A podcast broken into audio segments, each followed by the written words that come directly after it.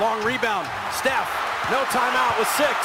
At five, Curry for the lead. Reverse. Reverse. Reverse. The Reverse. game's a Reverse. game. The game's a game. The game's a game. The game's a game. Always, always, always. Bonjour à toutes et à tous et bienvenue dans le podcast de Basket Session. Aujourd'hui, je remplace Théo qui est malheureusement euh, qui n'est pas parmi nous. Euh, comme d'habitude, je suis avec euh, Antoine Pimel, le GOAT de la rédaction de Basket Session. Antoine, comment ça va? Écoute, euh, ça va, ça va être un podcast un peu SMR. J'ai, un peu, j'aurai un peu de mal à, à hausser la voix. J'ai perdu un peu ma voix, j'ai un petit peu mal à la gorge. Donc voilà. C'est parce que tu as trop crié le devant le All-Star Game? J'ai heureusement dormi devant le All-Star Game. Je dormais à ce moment-là et je suis bien content de ne pas m'être levé. Je m'excuse d'avance pour toi qui a, qui a bossé. Il faut savoir que Benjamin est exploité à Basket Session. Aujourd'hui, il fait la présentation du podcast. Dimanche, il travaillait devant, devant ce match, entre guillemets. Oui, match, euh, effectivement. Mais écoute, sinon, ça va. Et toi? Eh ben, écoute, ça va très bien. Euh, du coup, j'en profite pour signaler au passage, euh, puisque Théo n'est pas là pour le faire, qu'on vient juste de sortir un MOOC, le numéro 11. Antoine, je te laisse en, en parler un peu plus dans les détails. Ouais, un MOOC très spécial, le M11, parce que spécial Michael Jordan. Voilà, les précommandes ont été annoncées le 17 février, hein, le jour des 60 ans de, de Michael Jordan. Donc voilà, 240 pages dédiées au vrai GOAT, du coup. Parce que moi, je suis un fake GOAT. LeBron et serait le fake GOAT, du coup. Mais voilà, 20 240 pages sur Michael Jordan. Encore une fois, plein d'histoires, des choses que vous connaissez peut-être, des choses que vous ne connaissez sans doute pas. Euh, donc voilà, les précommandes se passent sur le shop de Basket Session. Et franchement, n'hésitez pas. C'est vraiment, on a, on a beaucoup bossé dessus et on est très fiers de ce qu'on a fait. Et effectivement, je pense que ça promet d'être un, un joli numéro avec une jolie couverture aussi.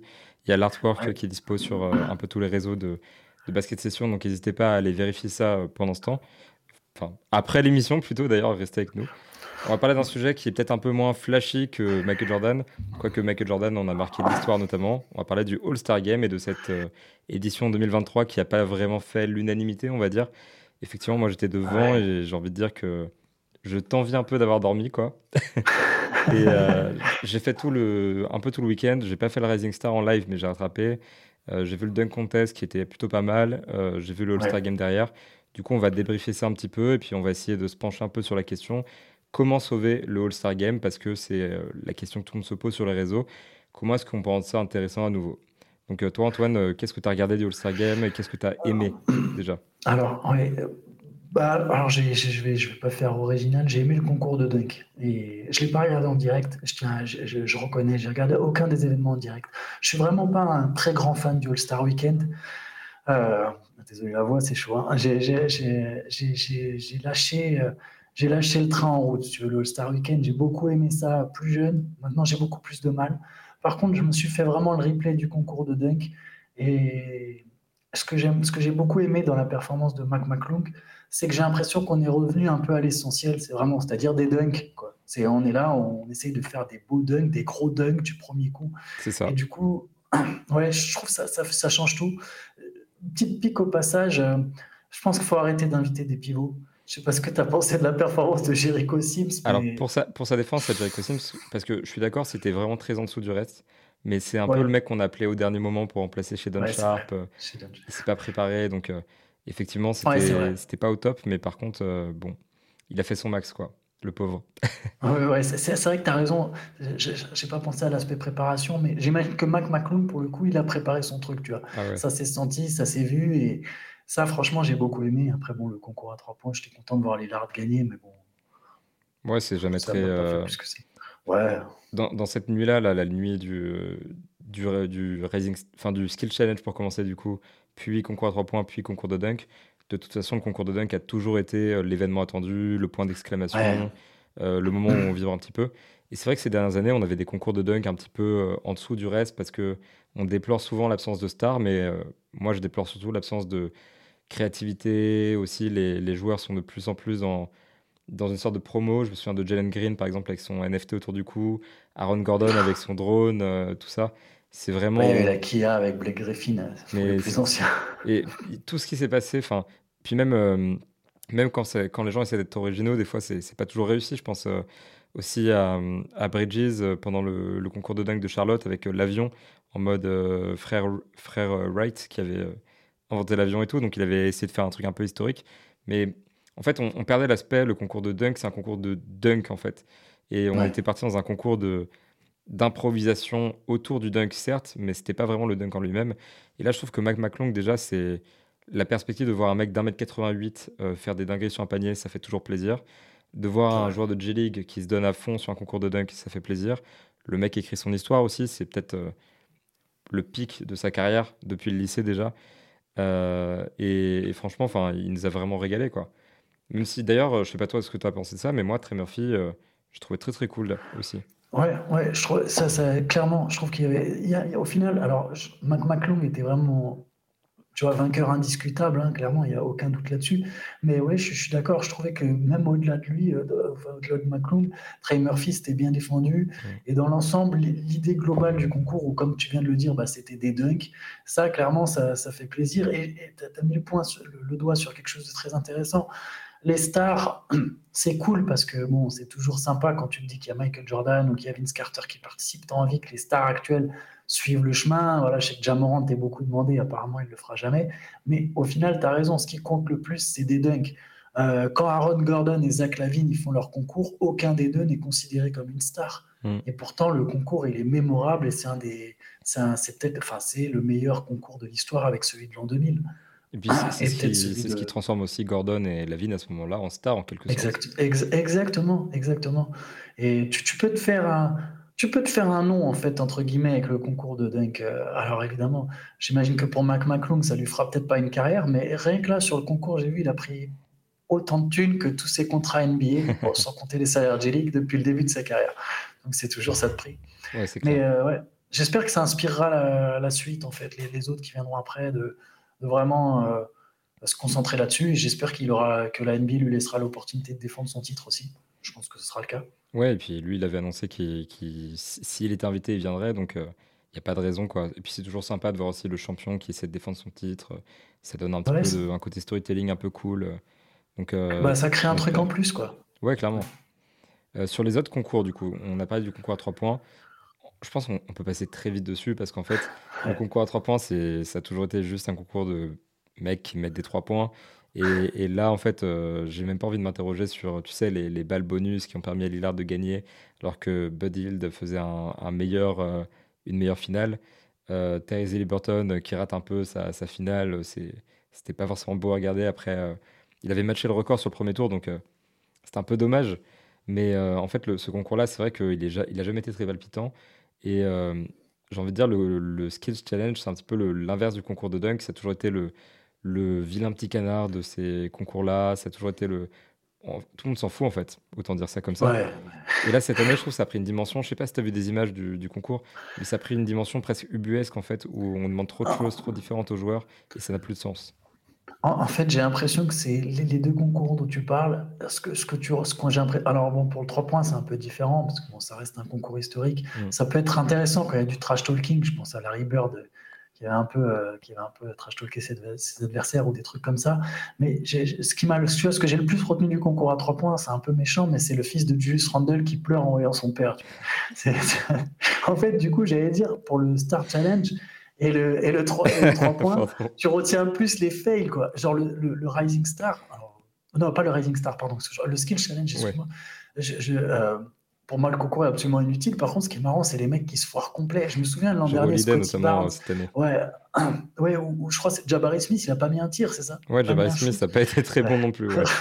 il n'a pas mis un tir. Et je me souviens l'an dernier, il y avait c'était Scotty Barnes et je crois que c'était Tyrese Maxey avec lui, mais je suis plus sûr. et, pareil, ils avaient raté je sais plus combien de tirs de suite. Et tu vois, c'est ces trucs-là à la limite qui me font marrer. Plus que le concours en lui-même. Euh, ah, c'était marrant, il y a les frères Antetokounmpo avec Jay Holiday, ouais, c'était voilà, mais bon. Euh, Ouais, voilà, c'est marrant deux secondes, mais bon, il faut, euh, il faut vite passer à autre chose et au concours à trois points. Quoi. Le, le Rising Star et le, le Celebrity Game, je trouve c'est un petit peu à part parce que le Celebrity Game, il est, il est clairement pas là pour les fans de NBA en fait. C'est un événement de promotion et toujours assez marrant. On a vu euh, DK Metcalf, le joueur de foot US, euh, lâcher des, des, vrais paniers et tout. Enfin, le mec. c'est gros dingue. C'est un bowler quand même en vrai. Et en vrai, il y, y, avait vraiment un peu de jeu, c'est toujours rigolo. Bon, enfin, c'est pas un match de basket à proprement parler, à part deux joueurs de WNBA qui étaient là et puis quelques anciennes gloires, Richard Jefferson notamment, qui a encore de belles cannes en vrai. c'est toujours cool, mais en vrai, on s'en fout. Et le Rising Stars, je trouve le format intéressant. C'est avec le petit, petit tournoi. Petit mini tournoi, ouais. C'est ça. Mais c'est vrai que c'est un petit peu le simulacre de All-Star Game avec les jeunes. Donc c'est intéressant à sa mesure, j'ai envie de dire. Je sais pas si toi aussi, tu as, dû revoir le replay du Rising Star, du coup. À peine, honnêtement, à peine. Je, vais être sincère, à peine. Pareil, ce, ce match-là, j'ai complètement zappé. Par contre, je, je, je, vais répondre un peu à côté de ta question, mais je trouve que le All-Star Game est devenu ce que le Rising Star était il y a 10 ans. en gros, tu vois, le, match du dimanche, euh, c'est devenu ce qu'était le Rising Star. C'est-à-dire à une époque, le Rising Star, oh, ils ont bien fait de changer le format et de faire ce petit tournoi parce que mm. le match, il ressemblait vraiment plus du tout à rien. C'était juste des mecs qui couraient et qui dunkaient. C'était une cour de récréation. Ouais, c'était n'importe quoi. Et c'est ce qui est devenu. Donc, au moins, là, avec le mini tournoi, les coachs, c'était marrant de se dire quel coach. C'est la petite draft. Bon, il y a des joueurs de J-League, il y avait un français. C'est. Euh, mais, mais honnêtement, j'ai, j'ai pas suivi le Rising Star. J'ai juste vu que c'était l'équipe de Pau Gasol qui avait gagné. Mais, mais, mais, voilà. Ça fait toujours quelque chose. Hein. Ouais, c'est marrant. Par contre, c'est marrant de voir des Joachim Noah, des Giannis et des, des mecs comme ça coachés. Voilà, limite, c'est plus ça, tu vois, l'attraction du, du, moment que, que, les matchs en eux-mêmes. Je suis pas sûr qu'il y ait beaucoup de monde qui ait vraiment regardé les matchs d'ailleurs euh, du Rising Star. Ouais, c'est compliqué. Hein. Je pense que c'est beaucoup les, les, gens qui regardent pas la NBA d'habitude parce que ça, on va en parler un peu plus en détail derrière, mais le All-Star Game reste un événement euh, de la NBA pour toucher un public un peu plus large, à un moment un peu creux de la saison. On arrive derrière le, le Super Bowl euh, foot US donc en fait, il faut faire de la récupération de spectateurs. Donc c'est vrai que ce pas des événements qui sont faits pour euh, les grands amateurs de basket. Euh, mais du coup, on va peut-être parler du gros morceau. Encore une fois, entre guillemets, parce que on a parfois l'impression que le concours de dunk éclipse le All-Star Game aujourd'hui, alors que c'est un petit peu le main event. Euh, il y avait des nouveautés qui étaient sympas, il y avait un match qui était dégueulasse, autant dire les termes. Et on va essayer de débriefer un petit peu ça et puis de se pencher donc, sur cette question-là. Comment sauver le All-Star Game? Pour savoir comment sauver le All-Star Game, déjà, c'est quoi le problème du All-Star Game? Qu'est-ce que toi, tu n'as pas aimé dans ce match? Je pense qu'après, c'est, alors là, on a atteint le paroxysme de tout ce qui était néfaste dans l'All-Star Game. C'est-à-dire que les mecs, ils viennent littéralement, ils n'en ont rien à secouer. Euh, ils ont juste qu'une envie, c'est de ne pas se blesser et de rentrer chez eux. Et quelque part, je ne peux pas les plaindre complètement, tu vois, mais je pense que vraiment, la, grande majorité, ils n'ont pas envie d'être là. Mmh. On a déjà vu des joueurs qui inventaient, enfin, Jimmy Butler et à deux doigts d'inventer des excuses à chaque fois pour pas venir euh, ou pour pas jouer. Euh, là, bon, Yanis, il était blessé, mais bon, il a très vite profité pour sortir. Euh, je pense que Michael Malone a très bien résumé. Hein, c'est le pire match qu'il a vu dans sa vie. Je pense que là, on a vraiment atteint cet apogée du je m'en foutisme de la part des stars. Et bon, je les comprends, mais d'un côté, c'est quand même un match qui est censé réunir les meilleurs basketteurs du monde, même s'il y a de plus en plus de forfaits chaque année, au passage d'ailleurs. Ça rejoint cette idée que je pense qu'il y en a de moins en moins qui ont envie de le jouer. Euh, et il y a quand même des mecs qui payent super cher leur place.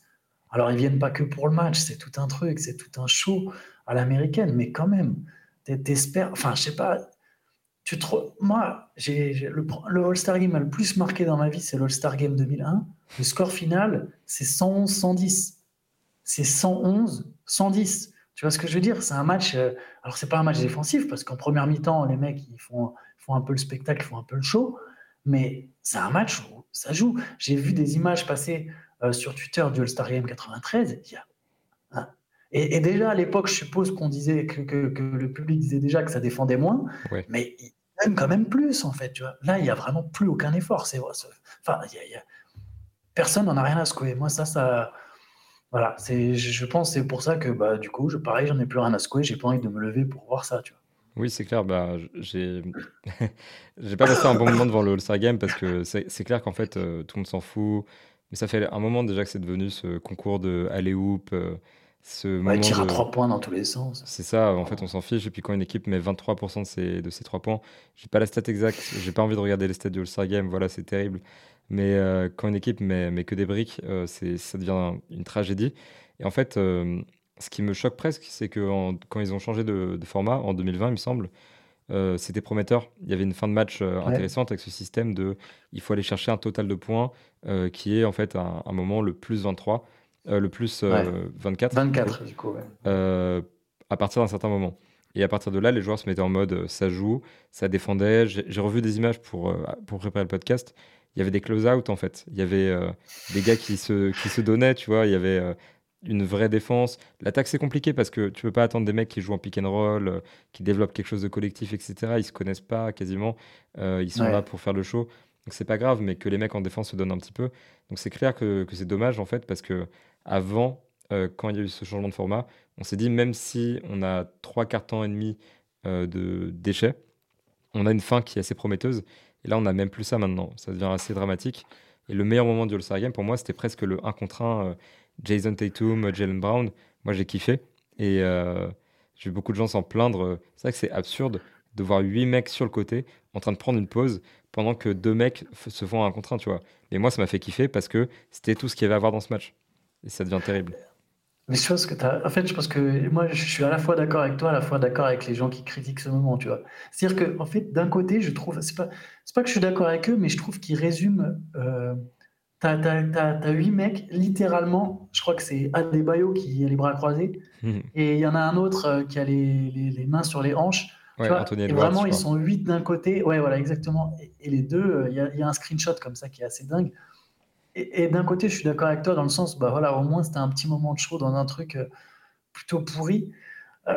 c'est je pense que les réformes qui ont été faites de la part de la NBA, le problème c'est qu'elles ont un, sont, éphémères, elles ont un effet euh, de courte durée, si tu veux. Le côté les capitaines, l'ambiance un peu playground, ça a relancé un peu vite fait tout le monde très légèrement, mais très vite tu vois que ça s'estompe et qu'on repart dans du n'importe quoi et qu'on va même encore plus loin dans le n'importe quoi. Au point où même les joueurs, même Jalen Brown lui-même a avoué que c'était n'importe quoi. Tu as Joel Embiid et Kyrie Irving qui ont, qui ont essayé de pousser les gars à défendre, mais en fait les ça part de la mentalité, quoi. Les gars n'en ont juste plus rien à faire. Même Laurie Markkinen, en conférence de presse, c'est son premier All-Star Game, il arrive et il dit euh, C'est vrai que ce serait mieux si on était tous un peu euh, dans un mood compétitif. Mais bon, c'est quand même cool d'être là avec le gratin de l'NBA. Mais c'est vrai que même lui qui, qui arrive dans l'institution, entre guillemets, est déjà saoulé du truc. Il y a déjà un petit peu cette culture de, du spectacle au-delà du basket, etc. Donc c'est un peu dommage. Avant d'arriver sur la question comment sauver le All-Star Game, qu'est-ce que tu as bien aimé dans ce All-Star Game? Juste, ça, ça, me fait penser à quelque chose. Excuse-moi, je, je, dérive, mais, mais ce que, ce que tu as dit est très intéressant là, sur la culture euh, où, le, gars arrive et il y a déjà un peu la culture du je m'en foutisme. Je pense que c'est exactement comme ça que ça a dérivé. Je pense qu'en fait, ça se transmet. Je, je, vais faire un parallèle avec moi. Je suis désolé, je vais parler de ma vie, mais un truc tout bête. Le matin, j'ai pris l'habitude maintenant de. de tu vois, on se lève très tôt pour bosser. Hein, je suis désolé. Genre, vraiment, je raconte ma vie, mais je vous jure qu'il y a un rapport. on se lève très très tôt. On se, lève, on se lève très très tôt pour bosser. Et j'ai pris l'habitude à 7 heures du mat, maintenant, des fois, d'aller faire une sieste de 30-40 minutes. Ce qui, honnêtement, n'a aucun intérêt. Je viens de me lever deux heures avant, ça, ou une heure, une heure et demie, deux heures avant. Donc, euh, ça n'a aucun intérêt. Tu vois, je suis même pas encore vraiment fatigué. Mais juste, j'ai pris cette routine, c'est devenu une habitude et c'est tellement ancré que j'ai du mal à la casser. Je pense que c'est ce qui se passe avec le All-Star Game. Les mecs, ils ont pris tellement l'habitude, cette espèce de culture de venir et de non, mais bon, c'est que pour le spectacle, on se blesse pas, qu'en fait, tu vois, il y a des codes qui se sont perdus.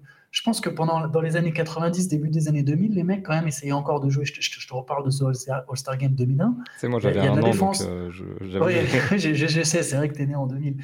Mais, mais, voilà, tu vois, il y, avait, y avait cette espèce de truc, et c'est parti ensuite dans des matchs à 150, là maintenant on tape des 190, 184 c'est une culture qui se transmet, des habitudes qui se transmettent. Donc, ce que j'ai aimé, bah, franchement, pas grand-chose en fait. Je, je, c'est plus, c'est devenu un truc des Harlem Globetrotters, Globetrotters tu vois. Je sais pas, même, même une mixtape and one, ça me fait plus kiffer que le All-Star Game. Je, je sais pas ce que, ce que je peux aimer, tu vois. Même, voir les images le lendemain de Daniel Lillard qui a mis son panier du milieu terrain, ça me fait, ça me fait ni chaud ni froid au final. Je me dis juste, ouais, ce match est une blague, quoi. Bah, en plus, la fin du match, en l'occurrence avec le panier euh, de la, de la gaine de, ah. Lillard notamment, c'était terrible parce que les mecs avaient plus envie de, ils n'avaient pas envie de finir le match, ils s'en foutaient, il y avait un écart monstrueux, personne n'avait envie de jouer, donc euh, c'est dramatique. Perso, j'ai bien aimé quelques trucs quand même, genre euh, toujours essayer d'être positif, optimiste, etc. la draft avant le All-Star Game, en vrai, je trouvais ça plutôt sympa.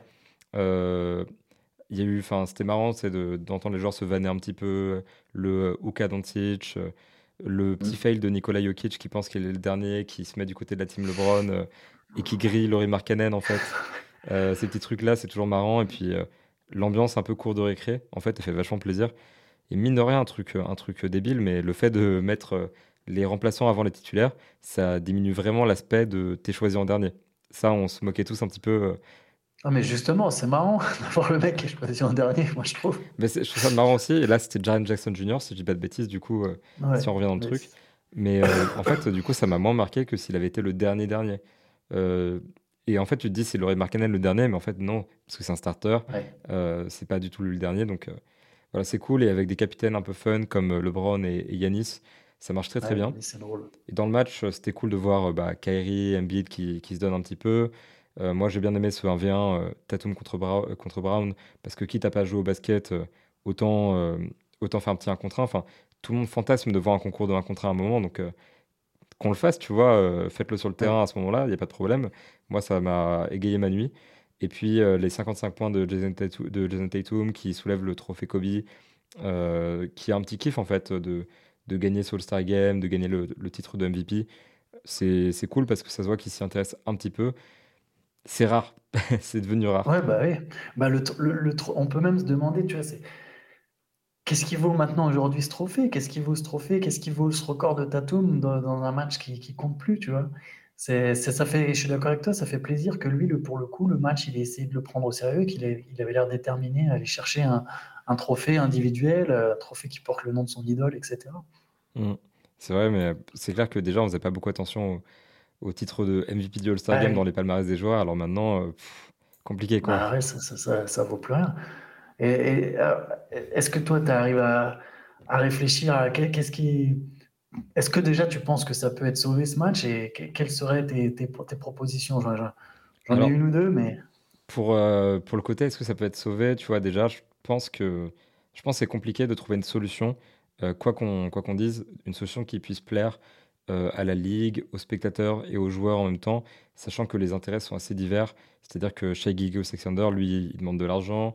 Jason Tatum, il rappelle que l'enjeu, c'est de ne pas se blesser avant tout. Euh, la ligue, elle, elle a besoin de faire un, un vrai match pour ramener du public, etc. Elle, elle en a besoin à ce moment-là. Il y, y, a plein d'intérêts qui rentrent en compte comme ça. Puis nous, les spectateurs, on veut un beau match de basket. Donc, euh, pour commencer, j'ai envie de dire, c'est compliqué, je trouve, de trouver une vraie solution pour sauver le All-Star Game. Mais on va quand même essayer parce qu'on est aussi là pour ça. Et il faut bien qu'on aspire un petit peu à un monde meilleur. Euh, moi, perso, la solution, quand je, quand je me suis penché sur la question euh, qui m'a le plus plu dans mon imaginaire, j'ai envie de dire, c'est un format un peu à la Rising Star.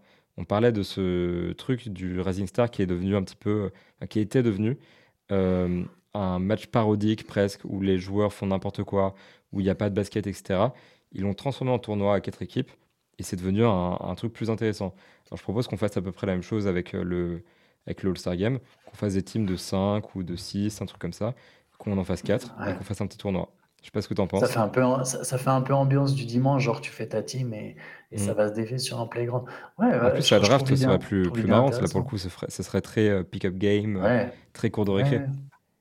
Ouais, c'est vrai. Après, du coup, ça ferait pas un match. C'est plus difficile, j'imagine, niveau, euh, niveau droit TV et niveau prime time, parce que du coup, tu as besoin, as besoin qu'il y ait un prime time, tu vois. Ah, mais il faut que ça euh, s'enchaîne. mais ouais, ça faut que ça s'enchaîne. Mais avec du coup, la finale sera en prime time. Mais bon, dans l'idée, dans l'idée, je trouve ça, je trouve ça plutôt cool. Ouais. de toute façon, euh, ça peut pousser les mecs peut-être à jouer un peu plus dur. je, je, bah, si c'est des matchs plus courts, je me dis, tu vois, il y a moyen qu'ils jouent un peu plus fort sur une courte période que rester sur le terrain pendant 35 minutes et se donner vraiment, c'est c'est chaud, quoi. Non, c'est clair. De toute façon, je pense que ça sera. Le, le, premier point, c'est une question de mentalité. Tu vois, la, phrase de, de Gildeus Alexander, elle, me termine, quoi, parce que les gars ont quand même des, salaires mirobolants. Euh, alors, on n'est pas là, je suis pas là pour remettre en question leur salaire. Hein. les, les, les, salaires dans le sport sont dus aussi au fait qu'ils ils créent beaucoup d'argent. Les, stars créent beaucoup d'argent. Mais je vois pas pourquoi un million, euh, je sais pas, je même on peut parler d'un million chacun, deux millions chacun, ce que tu veux. Pourquoi ça pourrait les, pousser à jouer plus dur? Leur, priorité sera toujours de pas se blesser. Quelle, différence ça fait un million pour un mec qui en gagne 54 tu vois, ce que je veux dire? Tu vas me dire que là, d'un coup, le dimanche 19 euh, février, il va, se décider à jouer plus dur parce qu'il y a un million à la clé. J'ai du mal à y croire. Je pense que ils, voilà, cette histoire de pas de blessure. Euh, c'est une question vraiment de mentalité.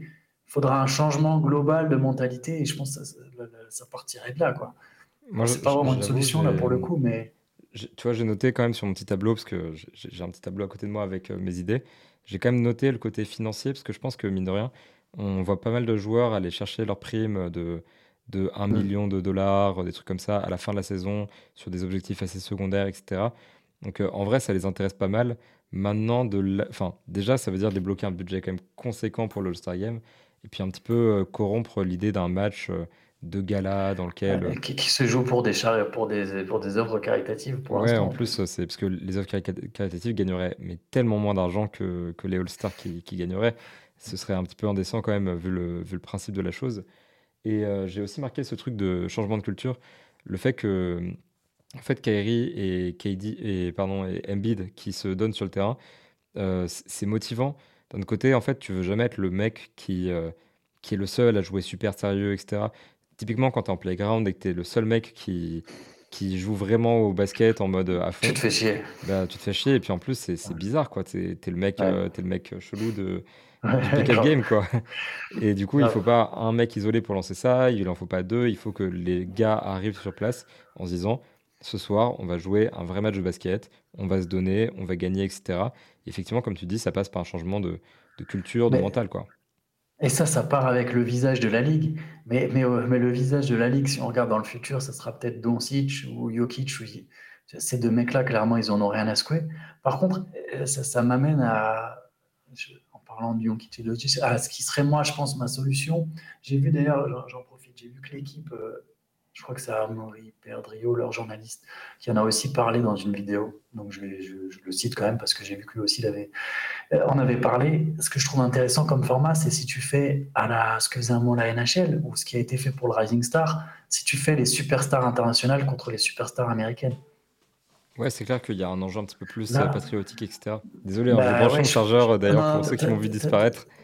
T'inquiète, pas de souci. Oui, je pense, pour le coup, je pense que les, tu vois, je pense que les Doncic, les Yanis, les Jokic, ils auront à, cœur à montrer que c'est les meilleurs, tu vois. Mm. Et, je pense qu'aujourd'hui, on a atteint un niveau, c'est-à-dire que ça, il y a 15 ans, ça n'avait aucun intérêt parce que les superstars américaines étaient trop fortes, il y avait trop d'écart de niveau. Je pense qu'aujourd'hui, il y, a, vraiment match. Il y a vraiment, vraiment match. Je pense même que les Européens gagneraient, très sincèrement.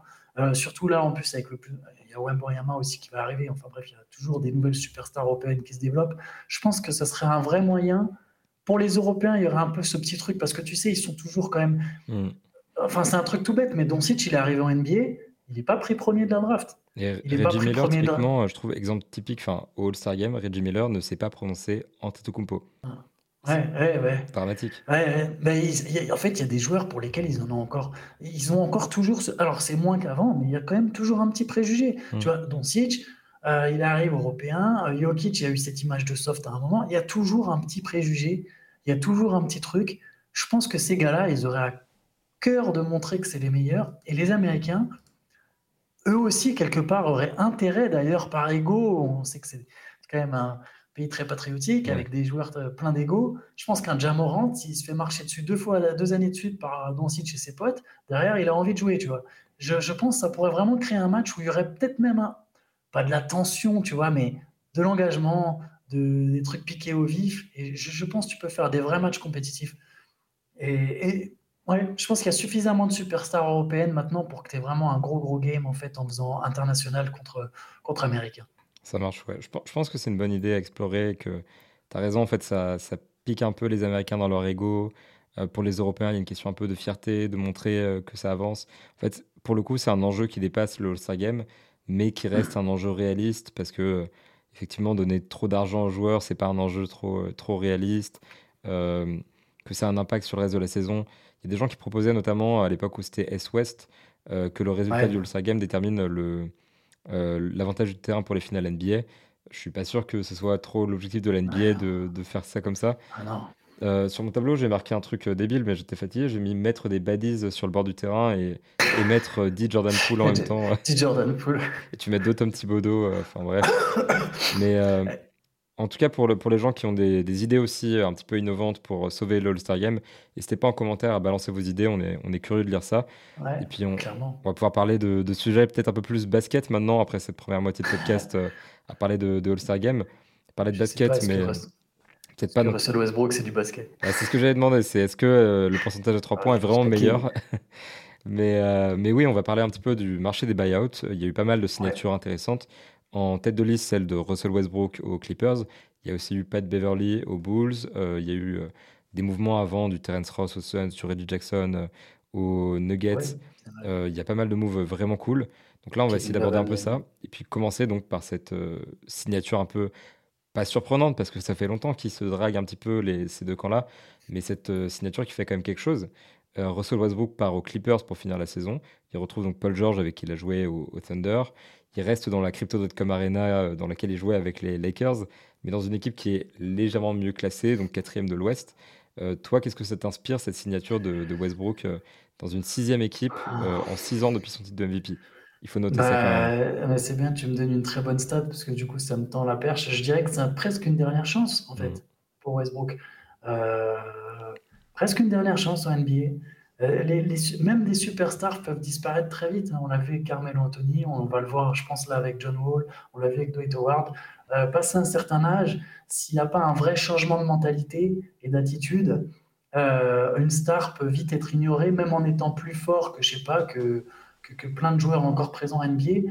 Voilà, juste le fait de ne pas réussir à, à changer de rôle, ce qui est difficile à faire, je pense, très difficile à faire, euh, peut, mettre des mecs sur la touche pour de bon, de Marcus Cousins aussi par exemple. Donc euh, je pense que Russell Westbrook, c'est un peu ouais, sa dernière chance de prouver qu'il peut vraiment contribuer, parce que quelque part, il va... Il est, alors il est encore une star sur le nom, c'est encore un mec très populaire, mais dans le, dans le jeu, ce n'est plus le cas, et je pense que c'est pas ce qui va être lui demandé, ce qui va lui être demandé à Los Angeles. Donc euh, les, les, Clippers sont pas besoin qu'il soit une troisième star. J'ai vu passer déjà des trucs sur un Big Tree. Non, c'est pas un Big Tree. Russell Westbrook, je suis même pas sûr que ce soit le troisième meilleur joueur des Clippers. Euh, ouais, donc il vient pas en tant que star. Par contre, il a un rôle à jouer. Et je pense que s'il se rate sur ce rôle, euh, ça va être plus compliqué de retrouver une place en NBA. Peut-être pas complètement définitivement fermé, mais euh, ouais, je pense qu'on n'est pas loin de la dernière chance pour Westbrook. Bah, c'est vrai qu'il faut situer un petit peu, donc déjà en termes de chiffres. Westbrook, cette saison, c'est 15,9 points, 7,5 passes, 6,2 rebonds. Mais c'est surtout 41,7% au tir et 29,6% à 3 points, ce qui est euh, pas fou. Je pense que la moyenne au lancer franc, c'est peut-être le truc le plus alarmant, c'est 65,5. Et ça témoigne pas mal des problèmes du joueur euh, au, tir. Ouais, au tir. On l'a vu avec les Lakers, il est globalement euh, inefficace. c'est un joueur qui, qui a vraiment perdu sa superbe. On rappelle encore une fois, il était MVP il y a seulement 6 saisons. Et là, maintenant, il, en arrive là avec une sixième équipe en 6 ans. Euh, si on veut tatillon, même si c'est la sixième en cinq ans, euh, il est passé d'un rôle de franchise player, un rôle de deuxième gars, à un rôle de sixième homme, à un rôle de maintenant, euh, qu'est-ce qui va être aux Clippers C'est peut-être, c'est encore compliqué à définir. mais c'est vrai que là, il y a une petite descente aux enfers. Et en l'occurrence, cet été, ce sera sa free agency. Il était payé 47 millions de dollars cette saison, si je ne m'abuse. Et là, cet été, il est free agent et il est clair et net qu'il ne touchera jamais de la vie une somme similaire et qu'il s'oriente plutôt vers euh, bah, quelque chose de beaucoup plus modeste. Et puis déjà, si on lui donne quelque chose, c'est pas mal parce que euh, il commence vraiment à. Bah, il signera plus de contrats longs. Je pense que les, les contrats longs, c'est terminé pour Russell Westbrook. Ça va être et puis il en aura pas l'intérêt. Parce qu'en plus, là, euh, actuellement, je pense que le meilleur mot pour lui, c'est de signer des petits contrats. Parce que quoi qu'il fasse avec les Clippers, sa cote va pas remonter d'un coup au sommet, même si les Clippers gagnent un titre, en fait à moins qu'il marque 40 points, 10, euh, 10, euh, passes, 10 rebonds en finale NBA euh, de moyenne, il y a très peu de chances que Westbrook redevienne aux tous une star et qu'il reprenne une place conséquente dans la ligue. Perso, j'aime bien cette signature quand même aux Clippers, dans le sens où il manquait quand même un gestionnaire. Les Clippers appelaient un petit peu à ce bah, changement bah, Westbrook gestionnaire bah, Pour le coup, ok, c'est pas un meneur traditionnel dans le sens, c'est pas un Chris Paul, c'est pas un Steve Nash, c'est pas un mec qui va toujours organiser le jeu de la meilleure des manières, mais ça reste un meneur à 7,5 passes par match qui a été capable à une période d'organiser une attaque et qui va pouvoir jouer avec des joueurs assez compétents autour de lui. Parce qu'un des problèmes des Lakers, c'était aussi euh, l'entourage. On sait que Westbrook, c'est un joueur qui a besoin de spacing autour de lui. En fait, comme LeBron James, c'était pour ça que les deux pouvaient pas trop jouer ensemble et qu'on a commencé à mettre Westbrook sur le banc et que euh, Westbrook aux Lakers était un échec. C'est pas tout, c'est pas tout ce qui fait l'échec de Westbrook aux Lakers, mais ça en fait partie. Et là, il arrive dans une équipe dans laquelle distribuer le ballon sera beaucoup moins difficile pour lui, accéder au cercle sera beaucoup moins difficile pour lui. Euh, il aura sans doute des responsabilités réduites parce que l'effectif des Clippers est beaucoup plus complet que celui des, Lakers avant. Euh, même après la, deadline, celui des Clippers est, beaucoup plus euh, complet et beaucoup plus fort, je trouve, que celui qu'ils avaient avant la deadline. Donc il arrive dans ce contexte un petit peu de... Il y a une équipe compétitive qui est assez bien faite pour lui, dans laquelle il a un rôle à jouer. On attendait un mec un peu comme ça, euh, qui était capable de prendre le ballon, de créer pour les autres, à la place de Paul George, qui fait beaucoup ça actuellement. La trade deadline a laissé un, trou au poste de meneur. Donc je trouve que ça a du sens. Est-ce que toi, tu penses que Westbrook aux Clippers, c'est une expérience qui peut fonctionner? Je pense que oui. Je pense que tu as, mis, le doigt sur quelque chose de très intéressant, c'est la qualité de l'effectif autour de lui. Au Lakers, il était obligé de. voilà, on, on l'a pointé du doigt plusieurs fois. La, profondeur de banc au Lakers, c'était. Dramatique. dramatique. dramatique. Et il devait se retrouver à gérer euh, des deuxièmes cinq. Alors, j'espère sincèrement que les Clippers ne vont pas le faire démarrer titulaire. Je, pense que la dynamique est bonne avec Terrence Mann et pas de vrai meneur et surtout un très gros défenseur sur le poste 1, un peu comme les Celtics avec Marcus Smart. Je le répète souvent à chaque podcast, je trouve que c'est la bonne formule pour les Celtics. Par contre, si Russell Westbrook, c'est ton leader de banc, ça peut être intéressant parce que, comme tu l'as dit, il y a vraiment du, talent autour et tu as raison, il y a des shooters. Si tu imagines un 5 où c'est Norman Powell, ton poste 2, lui, met des 3 points, ça attire le jeu. Euh, Marcus Morris est dans le 5, mais des Robert Covington, des Nicolas Batum. Même Eric Gordon euh, avec qui il a joué. Eric Gordon, Eric Gordon, exactement, bien vu, Eric Gordon. Euh, Mason Plumlee, c'est typiquement le genre de pivot avec qui Westbrook, ça va cartonner. Ils vont jouer des pick and roll, je l'annonce. Euh, alors, faudra regarder la stat sur euh, Synergie, ou je ne sais, plus sur quel site on peut trouver ça, mais on verra les pick and roll Westbrook Plumlee. Je te le dis déjà, ça va être super performant, ça j'en suis sûr. Ça va marcher du tonnerre, ça me fait penser à Steven Adams, à tous ces mecs-là avec qui il a toujours été brillant. Il a toujours réussi à, à élever le niveau de ces joueurs-là d'ailleurs, de ces pivots dans ce style-là. Les mecs qui peuvent poser des bons écrans, qui sont bien grands, euh, qui roulent vers le cercle fort, ça, ça va marcher avec Westbrook. Donc s'il a un rôle comme ça, effectivement, je pense qu'en sortie de banc, il peut leur faire beaucoup de bien. Il peut être intéressant. Euh, ils avaient besoin, moi je ne suis pas d'avis qu'ils avaient besoin d'un gestionnaire, mais je, trouvais qu'ils avaient besoin d'un mec percutant. Peut-être au moins pour la seconde unit, tu vois, peut-être pas dans le, dans le jeu de tout le temps, mais euh, je trouve que quand il n'y a pas ah, de sur, sur, le terrain, tu vois, je trouve qu'il y, y, a un petit manque de création quand même, et que Westbrook apporte ce truc-là que Reggie Jackson faisait un petit peu, mais à sa mesure, et donc je trouve que c'est assez pertinent aussi euh, sur ce point-là. Oui, je suis d'accord. Et, d'autant plus la création, c'est pas toujours pour les autres. et on le voit d'ailleurs Westbrook, même si c'est capable de faire des passes d'aise. Ce qui est important pour les Clippers, c'est effectivement, tu as, raison, des mecs qui sont capables de créer, euh, mais aussi finalement pour eux-mêmes, en fait, capables d'aller marquer des points de, de, de par eux-mêmes. C'est pas Nicolas Batum qui va jouer des isolations, tu vois. Euh, et c'est pas une pique envers Nicolas Batum hein, du tout. Il, apporte énormément de choses. Mais, mais tu vois, voilà, tu peux pas toujours avoir des joueurs comme ça. Les Clippers, je pense qu'il leur manquait un mec comme ça et Westbrook, là, pour le coup, ouais, il, va apporter en étant plus fort que Reggie Jackson. Il est encore capable, balle en main, de, de, battre ses vis-à-vis, d'aller vers le cercle, de dunker. Il l'a fait aux Lakers. Euh, je pense que là, en étant plus revanchard et déterminé, il peut vraiment le faire aux Clippers. Je pense qu'il va être très intéressant aussi quand il va jouer avec une seule des deux autres stars. Dans le sens où, voilà, là, là Tyron Lue, ça lui donne de la flexibilité. Il peut à un moment se décider de reposer Kawhi Leonard et, et de quand même d'avoir Westbrook Paul George, quand même duo qui marchait très bien pour le coup à OKC. Euh, donc voilà, donc ça, tout ça je trouve intéressant. Moi, ce qui me fait peur, et je vais, je vais, je vais passer la main là-dessus, mais c'est les minutes. J'ai peur en fait que Tyron Louis se sente obligé dans le money time de faire jouer Westbrook de par son statut. Peut-être que je me trompe, peut-être que Tyron Louis, on n'aura rien à cirer et il va se dire non, mais de toute façon, je le mets sur le banc, nous, on ne le paye pas 47 millions, on s'en fout. Et si c'est le cas, je pense que ça sera très bon pour les Clippers. Mais s'ils se sont obligés de faire jouer Westbrook dans le Money Time, je n'ai pas trop confiance en le trio ensemble. En fait, j'ai peur que Westbrook dans le Money Time, ce soit vraiment pas la bonne solution, vraiment pas le bon line-up en fait. Bah, je suis assez d'accord sur, euh, en fait, sur tout ça. C'est-à-dire que je vois plus Westbrook dans un rôle de, j'ai pas envie de dire sixième homme parce qu'il y a tellement de mecs qui sortent du banc aux, Clippers que, euh, effectivement, tu l'as dit, on ne sait pas si c'est le sixième mec, mais en tout cas dans la seconde unit avec euh, Eric Gordon qui shoot très bien, qui a 38% sur ses deux premiers matchs. Euh, avec mm. des, des, défenseurs compétents, avec euh, des, shooters compétents, avec un pivot qui est capable de faire du pick and roll avec lui. Euh, sachant que Ivica Zubac ne peut pas être tout le temps sur le terrain, l'arrivée de Cody Zeller a du, a du sens là-dessus aussi. pardon, de Mason Plumlee. De Mason Plumlee, je, suis dans, dans ma tête. les frères Zeller, les frères Plumlee, je te comprends, t'inquiète. Je suis au hit dans ma tête. Je comprends tout à fait. Mais, mais ouais, effectivement, il y a beaucoup, je trouve il y a beaucoup de comparaisons avec John Wall là-dessus, mais c'est pas tout à fait le même joueur parce qu'il est quand même en meilleur état physiquement.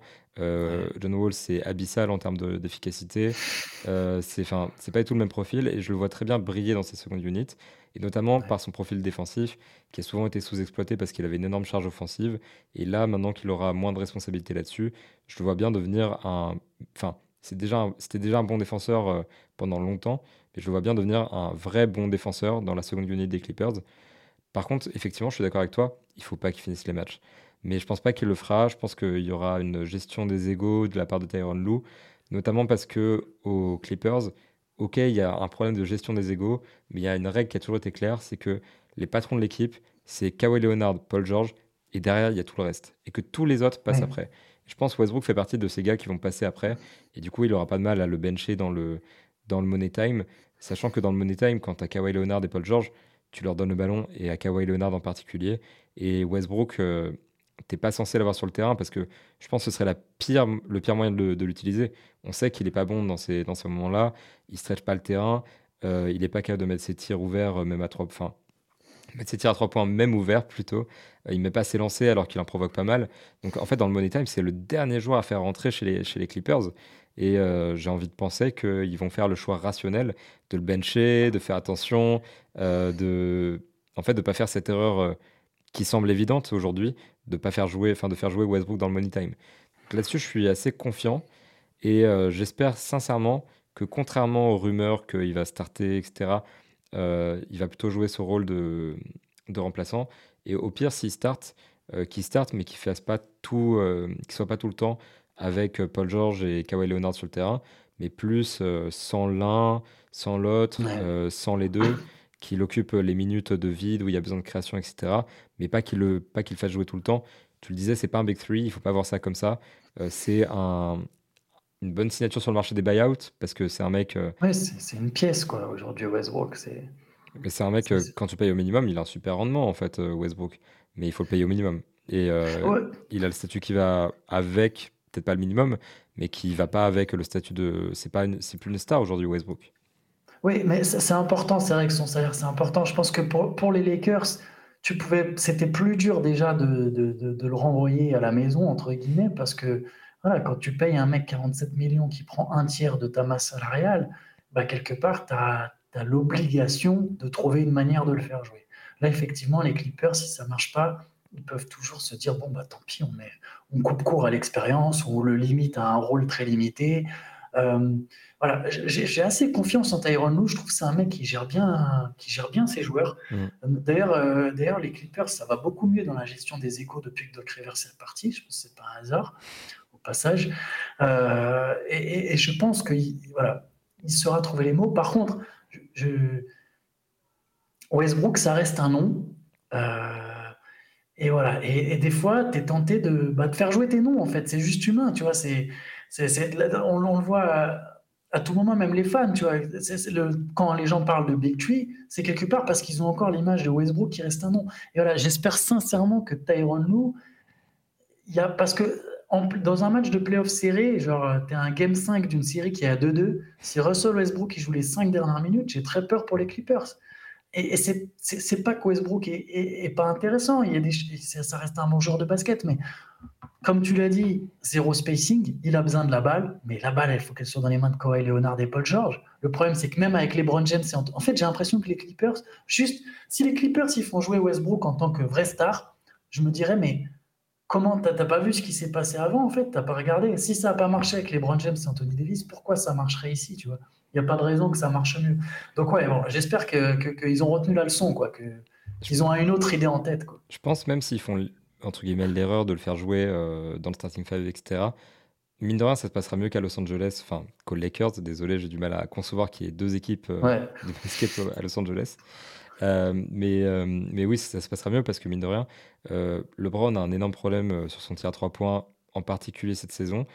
avant, il n'avait pas tant que ça, mais cette saison, c'est problématique. Le 5 des Lakers avait un problème à 3 points de manière générale. Là, mine de rien, Paul George, c'est 38% à 3 points. Kawhi Leonard, c'est 38% à 3 points. ils ont un effectif de shooters autour. Ils peuvent jouer un peu small avec des, des shooters. ça se passera mieux qu'aux Lakers, quoi qu'il arrive, et quels que, quel que soient les, les, choix du coach, à mon avis. Maintenant, je suis d'accord avec toi. Je pense que c'est plus facile à. Enfin, comment dire Il vaut mieux le, bencher. Et je pense que le précédent John Wall là-dessus euh, est assez rassurant. C'est que John Wall, ils n'ont pas dit euh, Allez, c'est un nom, c'est un ancien All-Star, un ancien franchise player. On le garde coûte que coûte, on fait, on fait fonctionner ça. Et malgré l'emballement des fans qui, qui ont effectivement commencé à sortir les, les visuels où tu vois euh, John Wall, Paul George, Kawhi Leonard côte à côte, maillot des Clippers, ils l'ont benché, ils l'ont cut quand ils ont vu que ça marchait pas. Enfin, ils Ouais, l'ont euh, trade à Houston, qui a eu le bonheur de le cut. Euh, et c'était, euh, ça s'est passé comme ça. Et je pense que ça se repassera comme ça si, si Westbrook ça marche pas. C'est, ils l'ont déjà fait, ils vont, ils vont le refaire quoi. Donc je suis assez Tu viens presque de m'hyper. Pardon. Non, mais c'est, c'est, c'est- en fait, je m'inquiète pas en, tout cas pour cette expérience. Je me dis que, comme tu dis, effectivement, si ça marche pas, euh, ils couperont court à l'expérience euh, et euh, ils abandonneront le projet Westbrook. c'est pas si grave en soi. Les Clippers n'ont pas besoin de Westbrook. C'est vrai que la promesse de l'arrivée de Westbrook avec ses- son talent rajoute peut-être un plus pour passer de contender à favori pour le titre. Alors, c'est pas le sur papier, ça change pas à ce point, mais c'est peut-être ce qui leur permet- permettra en fin de saison de s'activer davantage et un des éléments qui fera qu'ils seront meilleurs et mieux positionnés pour le titre. Ouais, bah, après, honnêtement, ça leur donne une profondeur d'effectif qui est, qui est- alors déjà, très très. Pour moi, c'était déjà l'équipe la plus stack de la NBA, Mhm. sans forcément être la meilleure. Notamment Je poste suis pas la 3-4 meilleure. euh, qui sont monstrueux.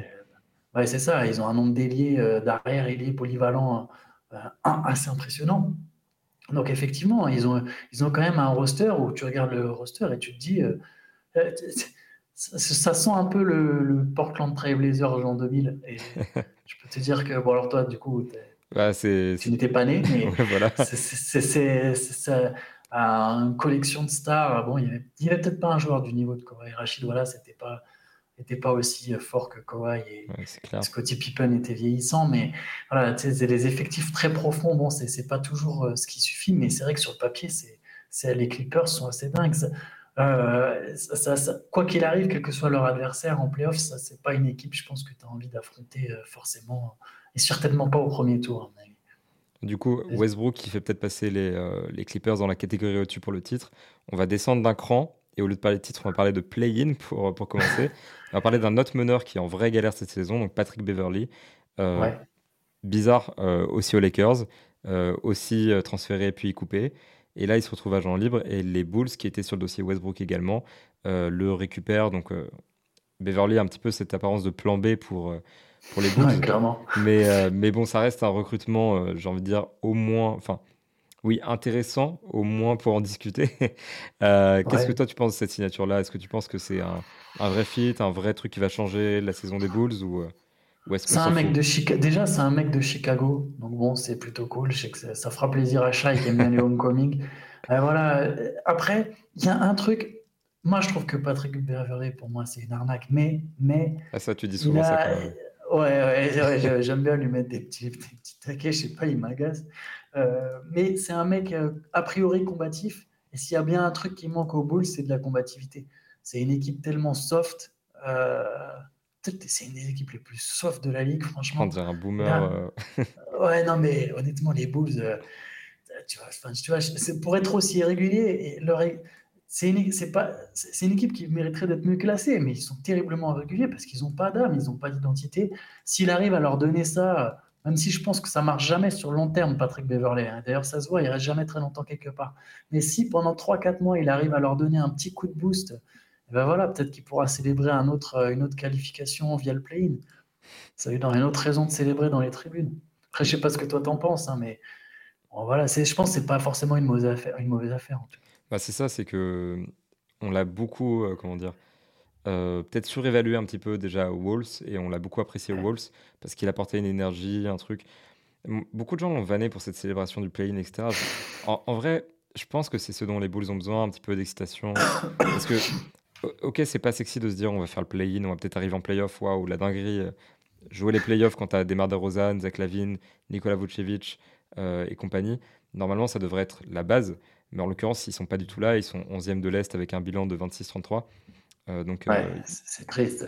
c'est voilà, c'est compliqué quoi. Donc, euh, il faut un petit peu relancer la machine. Il faut quelqu'un, peut-être un leader vocal. Patrick Beverly, je suis d'accord avec toi. Je pense que c'est un peu une arnaque. Euh, pourtant, tu sais que j'ai l'habitude d'être plutôt sympa avec les gars. Ouais, Mais euh, pour le coup, euh, je suis assez d'accord. C'est plutôt une arnaque. Et cette saison, il a perdu son impact défensif. C'est un joueur qui était all, all avant, mais il, il vieillit comme tout le monde. Et c'est un mec, pareil, c'est un shooter à 40% au tir, euh, à peine 35% à 3 points. Il a fini par trouver le rythme avec les Lakers euh, au bout d'un moment. Mais en début de saison, c'était catastrophique. Et donc, quand un joueur qui perd en impact défensivement, euh, qui est très moyen défensive, offensivement. C'est pas un créateur non plus, c'est pas un meneur gestionnaire, quoi. C'est un. Le mec est essentiellement, en fait, un, un mec qui parle et qui crie sur le terrain. C'est exactement ça, c'est ma vision de Patrick Beverley. un mec qui parle. Mais c'est son taf un petit peu maintenant. Et... Mais n'empêche que je pense que pour les Bulls, mieux vaut avoir Patrick Beverley que rien du tout, dans l'absolu. Mais euh, euh, je sais pas, mais je pense pas que ça changera la saison des Bulls euh, drastiquement pour autant. C'est une bonne signature, ça leur correspond bien, c'est ce dont ils ont besoin. Ils se donnent une chance quelque part de raccrocher le play-in aussi avec cette signature-là, mais je pense pas que ça les sauvera. Euh, c'est quoi ton avis là-dessus? Ouais, je suis tout à fait d'accord avec toi. C'est vraiment pareil. Je pense que, mais il existe un scénario où il les aide à atteindre le, playoff, euh, comme tu l'as dit. Au final, il existe un scénario où, voilà, où il les révolutionne un peu, où il les booste un peu, où voilà, il crie. Euh, de toute façon, ils n'ont pas forcément besoin qu'il crient vu qu'il y a Zach Lavine et, et Demar DeRozan.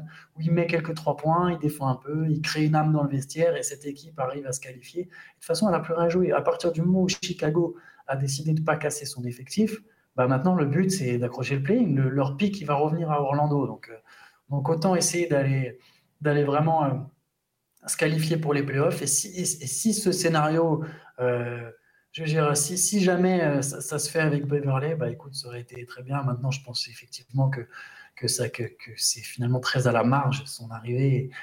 Et que bon, ça ne réglera pas les problèmes profonds de Chicago. Mais, mais bon, voilà, c'est sur le marché des, des buyouts, c'est toujours ça de prix. C'est valait mieux lui que John Wall. De toute façon, ils sont, un peu, ils sont un peu obligés de faire quelque chose pour essayer de, de relancer un peu leur saison. Euh, j'aimerais parler d'une dernière signature. On va passer euh, malheureusement les signatures de Reggie Jackson aux Nuggets, qui, qui est c'est pas dégueu par contre. C'est très bien, c'est très très bien. Même Danny Green au Cavalier, c'est un move que j'aime bien. Terence Ross au Suns, c'est très cool, etc. On va parler d'un mec un peu plus big. Euh, peut-être une situation un peu plus intéressante. Euh, Kevin Love qui part en direction du, du hit en l'occurrence. Je sais pas toi, mais moi ça m'a un peu surpris déjà de voir Kevin Love. Euh, pareil, c'est un petit peu toujours ce truc de euh, l'image qu'on se construit des joueurs qui ont gagné un moment reste un peu figée. C'est-à-dire que Westbrook, dans ma tête, reste encore en partie le MVP 2017 et un franchise player. Kevin Love reste encore dans ma tête un champion en 2016 et un mec qui a vraiment genre les épaules d'une équipe contender qui, qui a la place euh, en NBA de jouer un vrai rôle dans une grosse équipe, etc. Donc là, le voir cut, ça me fait un peu bizarre. En revanche, le choix de partir au hit, je le trouve très très cohérent. Euh, c'est assez cool, ils peuvent lui proposer un vrai rôle, un vrai salaire, enfin, dans la mesure du possible. Et euh, pour le hit, a aussi son sens. Quelle analyse tu portes, toi, sur ce, cette signature-là? Alors, je ne sais pas si j'étais surpris de le voir cut, parce que de toute façon, quelque part, il a poussé pour son buyout. Ouais, on, Par contre, on l'a vu, effectivement. Mais, mais c'est vrai que ce que je voulais dire, au-delà de ça, il y, a eu les rumeurs, mais c'est plus euh, dans le sens où c'est comme quand enfin, tu clignes des yeux entre 2016 et maintenant, et tu réalises que là, Kevin Love, il s'est fait buyout, quoi. Ouais, ouais, c'est vrai. Après, ce que je trouve dommage pour le coup, c'est que il incarnait tellement Cleveland pendant un moment, et pendant, pendant des années, il y a eu des rumeurs de trade. Depuis qu'il est arrivé, depuis, depuis le début, Kevin Love, il était dans les rumeurs de trade, et il a réussi à rester 9 ans il est devenu une figure. Il aura son maillot retiré à Cleveland et c'est entièrement mérité. Ils l'ont annoncé, ouais. Il est devenu une figure des Cavaliers. Et je trouve ça juste dommage, entre guillemets, qu'il n'ait pas pu avoir sa chance de rejouer les playoffs avec Cleveland. Cleveland va enfin retrouver les playoffs. Et malheureusement, il ne sera pas dans l'effectif.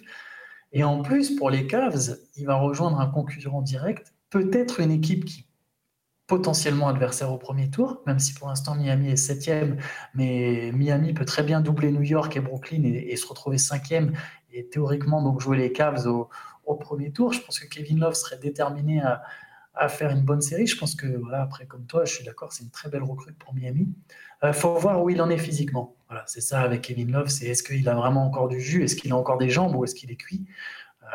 Je pense que c'est pour ça aussi que les Cavaliers l'ont sorti de la rotation, c'est parce que pendant un moment, il était cuit. Mais si physiquement il se remet, et Miami, généralement, sait remettre sur pied les joueurs comme ça, on l'a vu avec Oladipo, euh, c'est une très belle recrue pour le banc. Euh, ça, ça, ça, donne euh, Miami à la dégaine de l'équipe pour la gratter que tu vois pas venir, que tu te dis ouais ils sont moins forts, ils ont sont moins forts que l'an passé, ils n'ont pas vraiment ce qu'il faut pour aller au bout. Et c'est vrai, ils n'ont pas ce qu'il faut pour aller au bout, mais que tu as qui peut être une équipe bien piégeuse au premier tour des playoffs. Bah, j'ai l'impression qu'ils avaient déjà un peu cette énergie d'outsider euh, en 2020 quand ils ont fait les finales NBA. Et à partir de là, ils ont commencé, euh, ils ont eu une côte et c'est redescendu, les attentes se sont tempérées, etc. Et là, du coup, c'est un peu tout le temps les, outsiders, quelque part. Euh, maintenant, je trouve que. Euh, bon, ils ont eu beaucoup de problèmes de blessures, il y a eu des problèmes dans l'effectif, ça a été compliqué. La saison n'est pas simple pour eux et je pense que leur bilan de saison régulière n'est pas vraiment un indicateur très fiable en fait du niveau de de cette équipe. Et Kevin Love, ça m'intrigue de le retrouver là-bas parce que c'est vrai que physiquement, on peut se poser la question. Cette saison, c'est un peu plus compliqué qu'avant. Il joue plus que 20 minutes par match. Sur ces 20 minutes, euh, il n'était pas toujours euh, d'une activité euh, mémorable. Mais ça reste un mec qui met 8,5 points et 6,8 rebonds sur son rôle assez minime.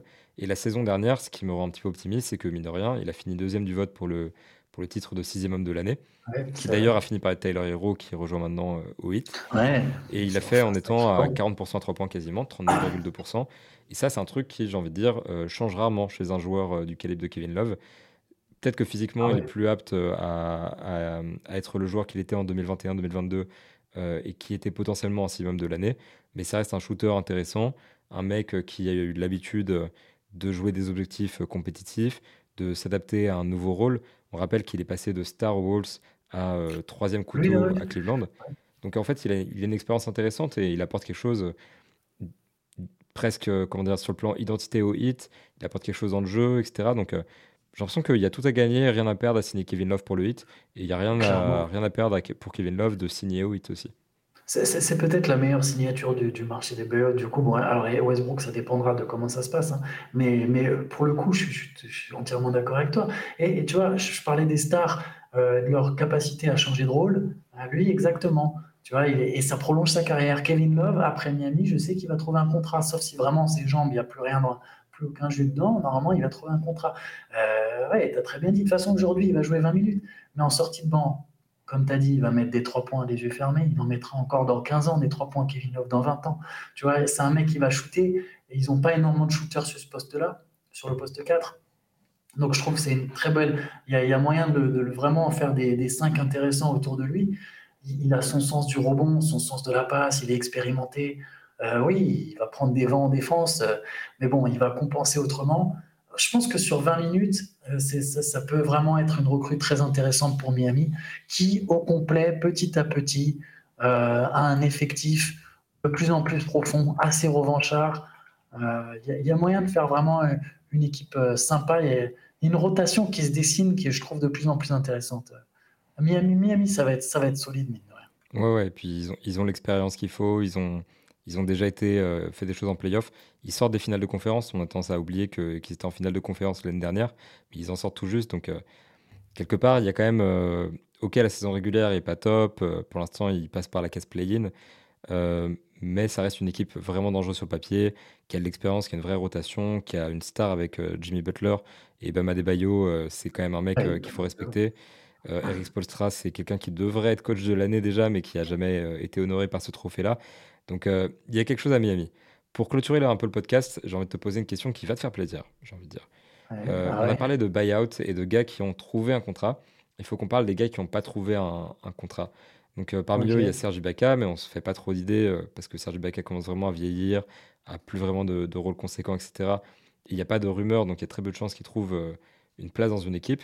Le joueur dont j'ai envie de parler, et tu, je pense que tu vois où je veux en venir, c'est John Wall. John Wall s'est fait par les Rockets. Il a fait une très mauvaise première partie de saison avec les Clippers. Est-ce que tu penses que pour John Wall, c'est la fin de carrière? Oui. Franchement, oui, je pense.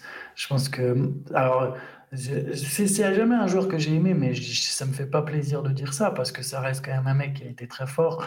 Et, euh, et c'est toujours un peu triste de, de, voir un gars aussi fort qui termine sa carrière comme ça. Mais je pense vraiment je vois pas qui va le En fait, je vois pas qui va le signer. Il n'intéressera jamais une équipe en reconstruction. Euh, surtout après ce qu'il a sorti à Houston. Euh. Ouais, c'est ça, ouais, exactement. il est plus assez fort pour faire la différence dans une équipe du milieu de tableau. C'est-à-dire qu'une équipe comme Chicago, elle peut plus dire ah, on va prendre John Wall et il va nous apporter quelque chose. Et je pense que les favoris au titre, ils n'ont rien à carrer de John Wall, ils ne le voient plus non plus. Donc je, je pense vraiment que c'est fini. S'il veut encore jouer au basket, ça sera sans doute dans un autre championnat, je pense. Je ne sais pas si toi tu es du même avis, mais. Bah pour donner un peu de contexte aux gens hein. qui n'ont qui ont pas suivi, effectivement, ouais, John Wall, euh, ancien franchise player, euh, glisse sous sa douche, il me semble. Et euh, sa carrière commence à dérailler comme ça. effectivement, cette saison, John Wall, c'est 11,4 points, 5,2 passes, J'aime bien donner les stats parce que je trouve que ça situe bien un joueur de son calibre qui était un, des meilleurs meneurs de la ligue à une époque. 40,8% au tir, 30,3% à 3 points. C'est un mec qui a clairement perdu de sa superbe. Il faut se dire qu'à une période, John Wall, on en parlait comme. on se posait la question de qui était le meilleur meneur de la conférence Est entre lui et Kyrie Irving. Et maintenant, John Wall, c'est ce mec qui est là, qui est dispo, mais dont personne ne veut. Et je suis, je commence à en arriver aussi à la conclusion que il va pas trouver de contrat parce que l'NBA en fait déjà a évolué pendant qu'il était absent. L'NBA change de plus en plus vite. Lui, il a été absent pendant une période cruciale où le jeu a continué de continuer de changer. Et aujourd'hui, trouver, enfin, prendre un meneur euh, comme John Wall qui shoot pas trois points, c'est devenu un jeu très dangereux. Alors quand c'est Russell Westbrook qui a euh, un passif de MVP, qui euh, qui a un passif de, de joueur en triple-double. C'est un très bon rebondeur pour un meneur. C'est athlétiquement, il est, il est encore au-dessus euh, de, de, Largement. Il a, vraiment plus tout les, les Quoi. Et puis défensivement, voilà, même si Westbrook, il a des, des moments où il, il, perd un petit peu le fil euh, et il n'arrive plus à suivre. John Wall, il, a, il suit juste jamais. Donc j'ai envie de dire, quand tu alignes tout ça, enfin. C'est terrible, mais John Wall, c'était un bon créateur, un excellent joueur en pénétration. Quand tu te blesses avec ce style de jeu-là, comme s'est blessé John Wall, euh, difficile d'espérer te relancer aussi bien. Donc, euh, pour John Wall, ouais, ça va être euh, direction Taïwan comme Dwight Howard ou ah, Sharks ou quelque chose comme ça. Je ne vois pas non plus aller en Europe. Je commence à croire qu'il a même qu'il a à peine le niveau pour jouer dans une vraie équipe européenne. Hein. parce que. Je ne sais pas si c'est une question de niveau de jeu ou aussi plus complète d'attitude et, d'exigence physique. Parce que tu vois, tu, tu donnes ces stats, tu as par exemple 10 points. Au final, il y a des meneurs remplaçants à 10 points qui sont très bien considérés, mais, mais dans l'attitude, ils vont être autrement. Dans l'efficacité, ce que tu as bien mis en avant, dans l'efficacité, c'est complètement autre chose. Dans ça, la question, c'est comment tu marques il, a, il, a, plus de jambes, en fait. Il a plus de jambes et, est-ce qu'il est prêt à jouer des rôles mineurs? Euh, C'est dur. Et en fait, le pire, c'est ce qui est ironique, c'est que tu vois, des fois, même s'il était prêt à jouer des rôles mineurs, j'ai l'impression qu'il y a des franchises qui n'arrivent pas à actualiser. Tu tu parlais tout à l'heure de, de base. Tu vois toujours ce mec comme euh, Westbrook, c'est l'ancien MVP. Tu vois, par exemple, des Marcus Cousins, je trouve qu'il a très bien montré qu'il était capable de jouer des rôles mineurs. Et, et, même de ne pas être un cancer, d'être un mec intéressant dans un vestiaire. C'est pas seulement de ne pas être un cancer, d'être un mec intéressant. Et malgré ça, Cousins, il a du mal à trouver des places en NBA. Si Cousins, il trouve, pardon, il trouve pas sa place en NBA, je vois pas comment John Wall va la trouver en fait. Ah, je suis assez d'accord avec ça. Et puis même Sergi Ibaka, typiquement, que j'ai cité, euh, qui est un peu cramé. C'est un mec qui a toujours accepté de faire le sale boulot pour les, pour les équipes dans lesquelles il jouait. John Wall n'a jamais trop eu ça. Et t'en parlais, c'est intéressant. Euh, je vais revenir là-dessus rapidement. Euh, on peut imaginer des fois des vétérans s'engager avec des équipes en reconstruction, histoire d'avoir un mentor, de l'expérience, un mec qui apporte une présence dans le vestiaire. Ne serait-ce que pour ça, certaines équipes pourraient le signer. Mais quand il est passé aux Rockets, qu'est-ce qu'a fait John Wall? Euh, C'est parti en critique de Kevin Porter Jr. et Jalen Green, leur disant qu'il pourrait jamais refaire ce qu'il faisait. Il critique le 5 majeur. Je sais plus qui a sorti, euh, qui c'était. Euh, il a, il a, il a dit. Jason Tate? Non, c'était. Non, c'était quelqu'un d'autre. C'était un mec qui joue dans le championnat français maintenant en plus, je crois. Et, mais oui, je vois de quoi tu parles. Il citait le 5 majeur et il disait et il disait, euh, comment dire, euh, ouais, euh, à une période, il faut se dire, on avait genre le 5 majeur avec quatre, ces quatre mecs-là et un mec qui s'appelait genre comme ça. J'ai oublié son blast, c'est un mec qui passait par les, par les Sixers, etc. C'est dommage que je l'ai oublié, mais. Et le mec, je me souviens, avait RT en disant Mec, je croyais qu'on était potes. Tes potes. et, mais c'est terrible parce qu'on en arrive à ce stade, effectivement, où John Wall, dans le terrain, dans le terrain, sur le terrain, euh, est plus très intéressant. Et dans le vestiaire, c'est limite encore pire parce que il critique les joueurs, il critique le projet, il met une mauvaise ambiance, etc. Ça devient extrêmement compliqué avec un joueur comme ça. Donc, il, il, nous aide vraiment pas à lui trouver une place en NBA, j'ai envie de dire. Euh, donc, euh, pour John Wall, ça, ça, pourrait bien être la fin de carrière. Ou en tout cas, on peut. Là, pour l'instant, on se dirige vraiment vers une, la fin de saison sur le canapé et il regardera les Clippers jouer les playoffs avec Russell Westbrook plutôt qu'avec lui. oui, je, je, je, pense qu'il y a fort moyen. Oui. Bon, bah, ça part là-dessus. Place de consultant. Une place de consultant qui l'attend. bah, j'attends de voir, j'attends de voir ce, ce, que ça donne en consultant. Il y en a qui peuvent, il y en a qui peuvent moins. Moi, je suis pas sûr que ce soit vraiment le profil euh, du nice guy des médias. Je, je te l'avoue, pas sûr non plus. Mais du coup, on va, on va, euh, on va s'arrêter là. Mais si vous voulez plus euh, d'informations sur le marché des buyouts, les dernières signatures, etc., évidemment, on continue de traiter toute l'actu sur basketsession.com. toujours les, les news made in euh, Antoine Pimel et du coup Benjamin Moubèche euh, sur ces signatures-là, ces petits moves, etc. Euh, aussi, je vous rappelle que donc, le MOOC numéro 11, spécial Michael Jordan, est dispo en précommande sur le site également basketsession.com. Donc n'hésitez pas à aller check un petit peu ça, à aller vous informer et puis éventuellement, euh, euh, voilà, vous procurer ce magnifique numéro. Je ne sais pas comment Théo fait ça d'habitude, mais alors, je ne sais pas non plus comment il conclut d'habitude. Par contre, c'est juste un petit point. Il n'y aura, il y aura pas de, late euh, session. Euh, session Avec ta voix, c'est compliqué. Parce que, comme vous pouvez le voir, là, là j'ai tout donné sur le podcast. Je pense qu'on va faire juste une pause d'une semaine, euh, le temps de se remettre, et on revient bah, avec toi aussi, je pense, Benjamin, avec, et Shai mardi prochain. Euh, juste voilà, pas, ce soir, mais la semaine prochaine, promis, on reviendra pour parler de basket. On a un peu le Big Three maintenant. Euh, Shai, c'est Paul George, Kawhi Leonard, et puis t'es Russell Westbrook. Quoi. je suis Russell Westbrook. je le sentais venir. Ouais, ça me va, écoute. je, viendrai, je viendrai balancer des briques euh, mardi prochain. Merci à tous pour votre écoute et puis n'hésitez pas à, vous, à laisser un commentaire sur Apple Podcast, Spotify, laisser un like sur YouTube, vous abonner, etc. Et puis on vous dit à la semaine prochaine pour un nouveau podcast avec le retour de Théophile normalement. Si tout se passe bien, merci encore. Yes, ciao les gars.